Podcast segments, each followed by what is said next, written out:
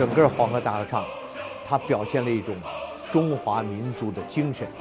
谢星海是我们的人民音乐家，中国音乐、中国作曲家里的一座丰碑。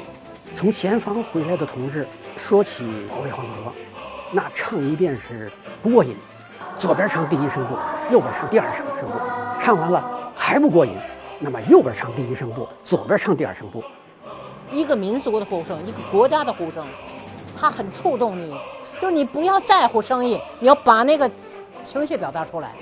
我就投入，我想的三天想的那些东西，我全投入都过来，都在我这儿，我就把它都表达出来。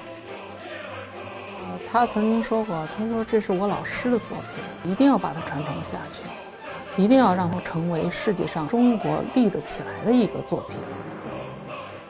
一个华人，不管你身在何处，都喜欢黄河大合唱。我们的血管里流的不是血，而是黄河水。是我想让我们的观众，特别是我们年轻人，也听听吧，我们中华民族是怎么走过来的。